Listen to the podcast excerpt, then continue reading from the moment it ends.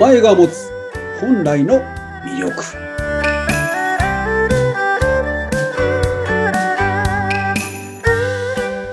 はい、今週もスタートしました。あなたのお名前に隠された本来の魅力を探る番組。お相手はフリーアナウンサーのうなみいくよです。そしてメインパーソナリティはこちらの方です。はい、竜安心でございます。どうぞよろしくお願いします。先生よろしくお願いいたします。はい、いつもありがとうございます。ありがとうございます。先週はなんかご夫婦二人でスーパーに行くよってお話聞いてるんですけど、はい、お二人でよく出かけられてるんで、先生のその、なんだろう、夫婦円満の秘訣、ちょっと教えていただいてもよろしいですか？なんでしょうね。特に、なんで好きなんですかってよく聞いてるんですけど、え、ちょっと待って、誰に聞くんですか？奥さんに。奥さんになんで僕のこと好きなのって聞くの？はい。うん。えー大体よくわかんないのよって書いてくるんです。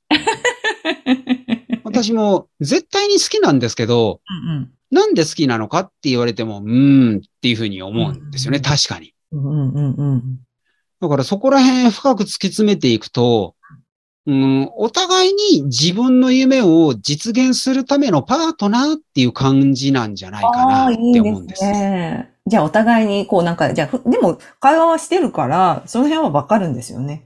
そうす。ですね。うん。その会話って普段どんな時にしてます？ご飯食べてる時とか。散歩とか、あ、散歩するんだ、一緒に。いいですね。。はいい。うん。あの、サンテグジュベリさんの、あの、詩の中で、名言集があるんですけどね。うん。愛し合うっていうのは、互いに見つめ合うことじゃなくて、うんうん片方、片手で手を取り合って、前を向く、一緒の同じ方向を見て歩くことだってんですよ。なるほど。うんうん。いいですね。横にいて歩くんだ、同じ方向に向かって。ですね。だから片手で十分なんです。うん。うん。で、同じ方向を向いて一緒に歩くっていう。うんうんうんこれ、ポイントなような気がするんですけどね。うん。いや、素敵ですね。うん。確かに両目こうやってずっとガシッと組んだままでちょっと疲れちゃいますね。片手ブラはい。ブラしてる方がちょうどいいですよね。う んはい。ありがとうございます。さて、先生、今日のお話のテーマは何でしょはい。あの、志の書き方っていうことで、もうどうかなっていうふうに思ってます。う志の書き方って何だろう？はい。副題として自分の人生を生き切るっていうふうな内容になるかなと思うんですけども、生きる、なんか前も聞いたかも、やりきるとか生ききるですね。そうですね。うんうんうんうん。志ってそもそも何だろうって今ちょっと思っちゃった。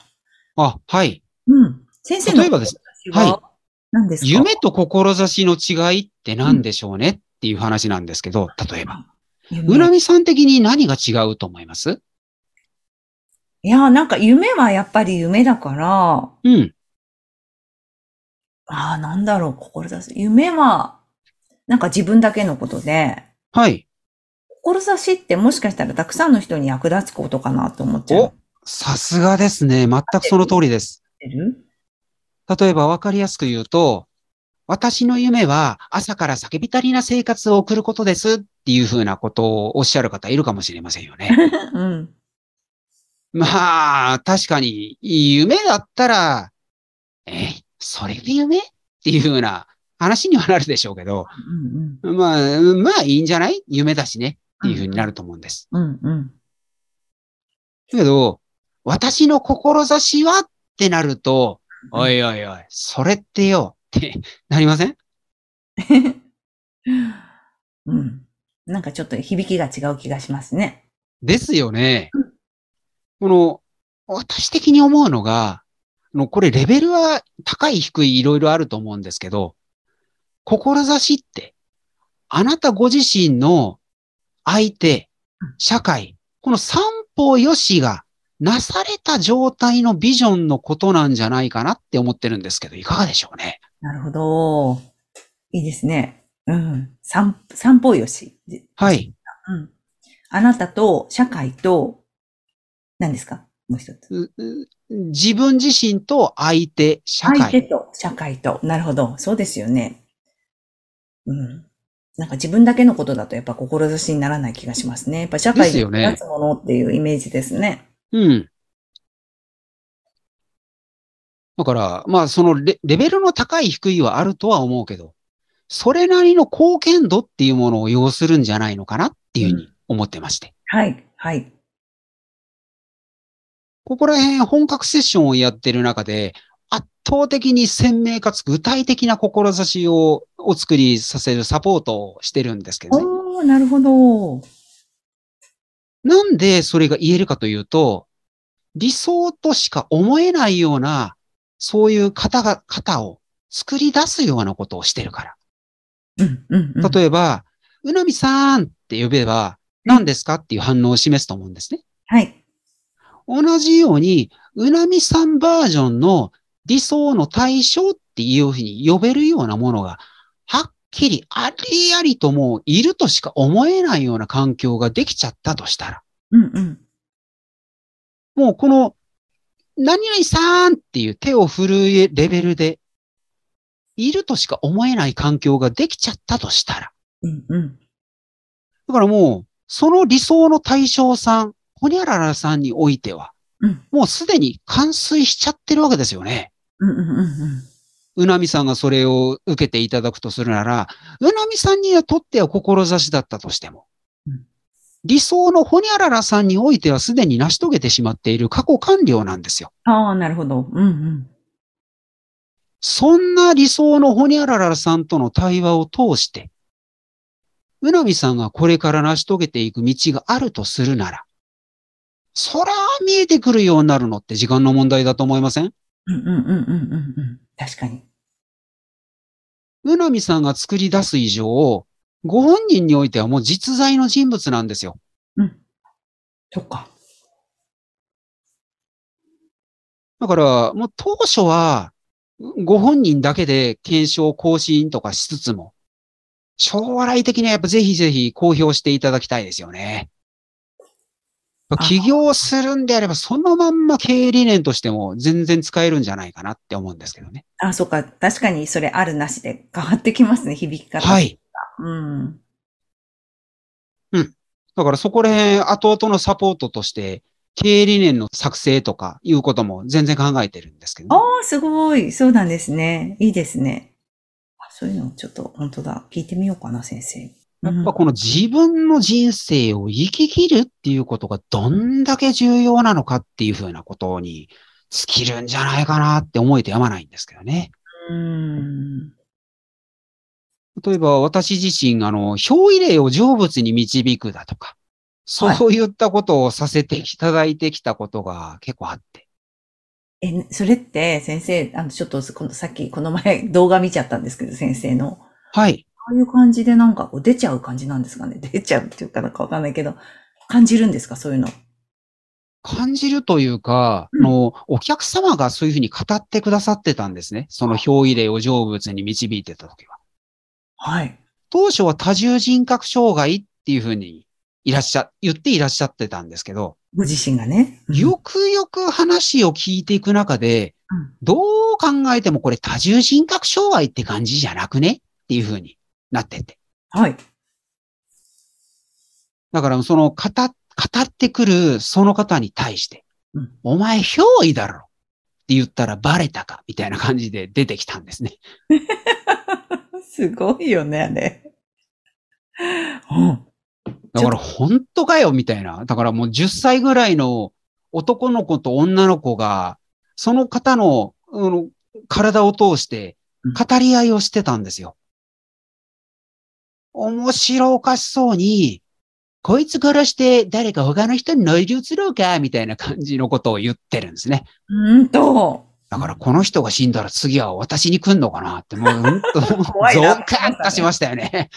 本当その時恐怖を感じましたね。そうですか。いろんな方がやっぱりいて。うん。でもそのセッション後はどうなったんですか、その方は。あその方自身、自分のミッションっていうものを明確に見出せたから。うんうんうん。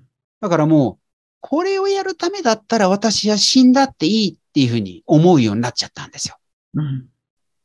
あの、憑依霊ってなんでつく、憑依されるのか。これ、いい例も悪い例も表意例なのから。これ悪い例の場合なんですけどね。うんうんうん。悪い例っていうのがなんでつくのかというと、いろいろちょっと、うん表意例ごとで違うんですけど、言い分が。うんうん例えばの、私がインタビューさせていただいた中での、その表意例が語ってたことは、はいはい、興味しはい。結局、ご本人が自分の人生を生きたくなかったからなんですね。あら、自分の人生生きたくないの。あら、私全然生き足りなかったのよね。じゃあ私に生きさせてっていうふうなことを言ってたんです。ああ、そうなんですか。インタビューで分かったんですね。はい。。うーん。だから、その、そういうふうに録音してたから、その当時。はい。だから、そのやりとりをお客様ご本人に聞いていただいたんですね。はい。そしたら、あそういうこと、となって。はい。もう、ご本人その時意識がなかったから。なかったんだ。じゃあ、その、表意霊さんが出て喋ってるんですね。はい。えだから、改めて聞き返してみて、これは問題だねっていう風になったんで、ーそこで改めて自分の人生ってなんだろうねって考えていただけたんですね。うんうんうんうん。はい。だから、さっき言ってる通り、表意例っていい例と悪い例あるんです。うんうんうん。だから、疫病神みたいな、そういう例と、サポート例、守護霊とか、どちらにもなり得るんです。疫病神みたいなそういった例っていうのは、なんか、私自身いろんな例と関わってきましたけど、うんそのお客様がもうサンデーカップのアイスみたく、何層にも何層にも繋がってるんですよ。やっとこそ丈夫できたねっていうふうに思ったら、なんかまた出てくるんですよ。面白い。もう何回やるんすかね。うんうんうん。ほんとうんざりきましたけどね。へえ。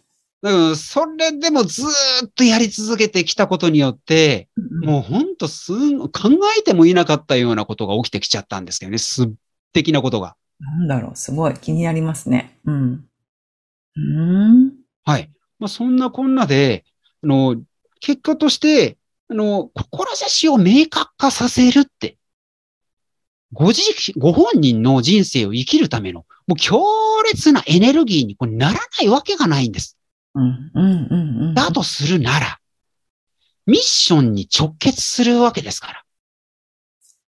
志って要は目的意識なんですよ。うん、うん、うん、だとするなら、目的意識が情熱にちょつながらないわけないじゃないですか。うん。情熱が湧いた状態って、めちゃめちゃ活性化しちゃってるじゃないですかね。ねえ。またそんな情熱がこう燃え上がってる時に変な人来ないですからね。ですよね。うん。やっぱりそう、なんか自分を見失ってたり、こう悩んでたり、ずっと暗かったりすると、やっぱりどうしても、なんかどんどんドツボにはまっていく経験私もありますけどね。はい。なんだろうと思うぐらい暗かったんですけど、やっぱそうだったんでしょうね、きっとね。それだから、そういうことが立て続けに意図的に起こせるようになってくれば、うん疫病神とか、そういった悪い例って言われてるような方々も、うんう安化してっちゃったりとかしませんかね？ん。ねえ、きっと離れていくような気がしますね。うん。うん。自分の人生を生きるっていうことが、いや、こんだけ価値あるんだ。